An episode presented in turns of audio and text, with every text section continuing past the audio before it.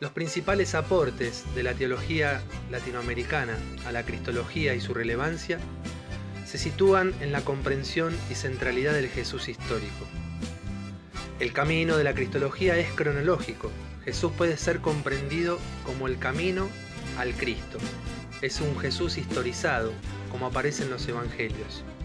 Para no manipular a Cristo hay que mirarlo desde Jesús, su vida, sus palabras, su actividad, su praxis, su espíritu y su destino de cruz y resurrección.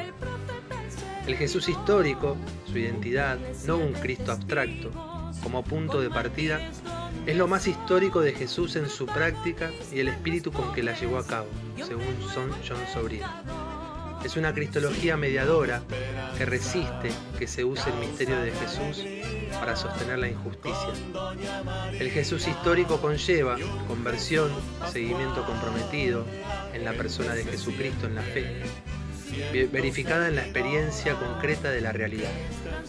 Su relevancia es la recuperación de la persona, hay que volver a Jesús.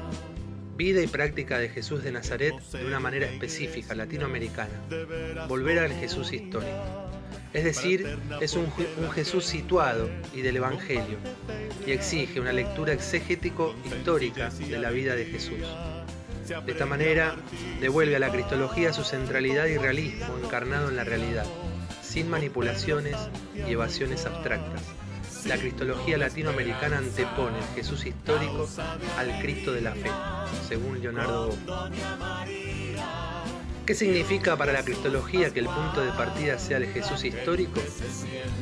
Significa un cambio de visión y reflexión de hacer cristología y sobre todo de vivir la connaturalidad y afinidad con la persona de Jesús de Nazaret según el espíritu con que realizaba su praxis y toda su vida. Además de una opción metodológica que lleva finalidades diferentes a las otras cristologías, la comprensión del Jesús histórico y el Cristo de la fe y su centralidad, que sería las prácticas del reino de Dios, y la experiencia latinoamericana como la práctica liberadora, que no es ni activismo ni espiritualismo, el camino para llegar al Cristo total es presentado según la práctica para recrearla en la historia concreta. ¿Y qué significa para la teología de la liberación que Jesús no se predicara a sí mismo, sino el reino de Dios? Para la teología de la liberación significa un cambio en la cristología que comienza a valorar y a dar importancia y centralidad a todos los hechos de la realidad personal de Jesús y potenciarla y recrearla desde ella. Centralidad de la práctica del reino de Dios en Jesús de Nazaret.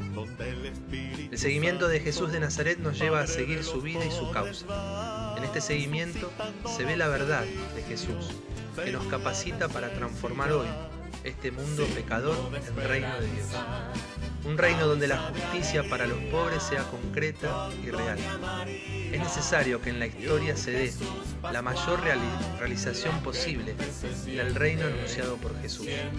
Es lo central en su anuncio, es lo decisivo, ni él mismo ni la iglesia, sino el reino. Este reino para la teología latinoamericana tiene que ver primeramente con la liberación de los pobres. Historizando el reino de Dios, recuperamos entre todos al Jesús que libera. Consuela y acompaña, que agranda su